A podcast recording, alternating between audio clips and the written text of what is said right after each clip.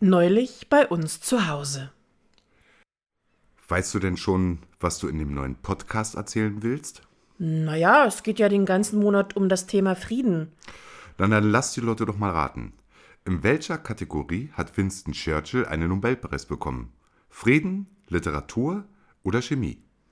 Der hat einen Friedensnobelpreis bekommen? Denkste, er bekam den Preis in Literatur. Haha. Weißt du denn dafür, wer keinen Nobelpreis für seine Friedensbemühungen bekam? Arafat, Begin oder Gandhi? Ähm, äh, warte. Wer hat eigentlich dieses Jahr den Friedensnobelpreis bekommen? Hm? Äh, puh, Greta Thunberg war es, glaube ich, nicht, oder? Ja, wer hat ihn denn nun bekommen, den Friedensnobelpreis 2021? Nein, es war nicht Greta Thunberg.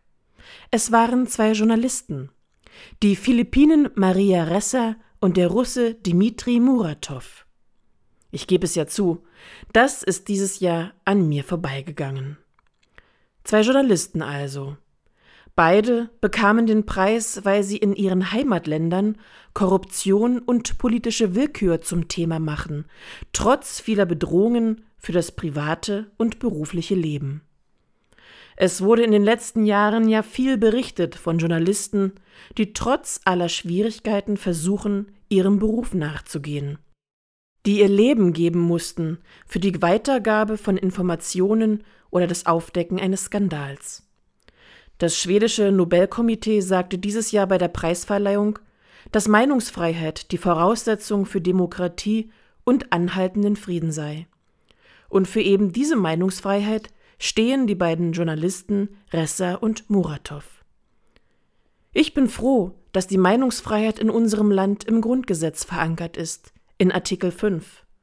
Und ich bin froh, dass dieses Gesetz einer der Grundpfeiler dafür ist, dass wir in unserem Land in Frieden leben können. Heute beginnt das neue Kirchenjahr. Was es wohl bringen wird? Endlich den Frieden auf Erden? Was für ein schöner Traum. Ach ja, ich möchte natürlich auch noch auflösen, wer für seine Friedensbemühungen keinen Friedensnobelpreis bekommen hat. 1994 erhielt Yassir Arafat gemeinsam mit Shimon Peres und Yitzhak Rabin den Friedensnobelpreis für die Bemühungen um den Frieden im Nahen Osten. Aus dem gleichen Grund erhielten auch Menachem Begin und Sadat 1978 den Friedensnobelpreis. Mahatma Gandhi dagegen hat den Friedensnobelpreis nie bekommen, obwohl er ganze fünfmal dafür nominiert war. Kurz nach seiner letzten Nominierung wurde er 1948 erschossen. Um ihn zu ehren, wurde in jenem Jahr kein Friedensnobelpreis für den Frieden verliehen, da dieser Preis nicht posthum verliehen werden kann. Ich wünsche Ihnen eine friedliche neue Woche.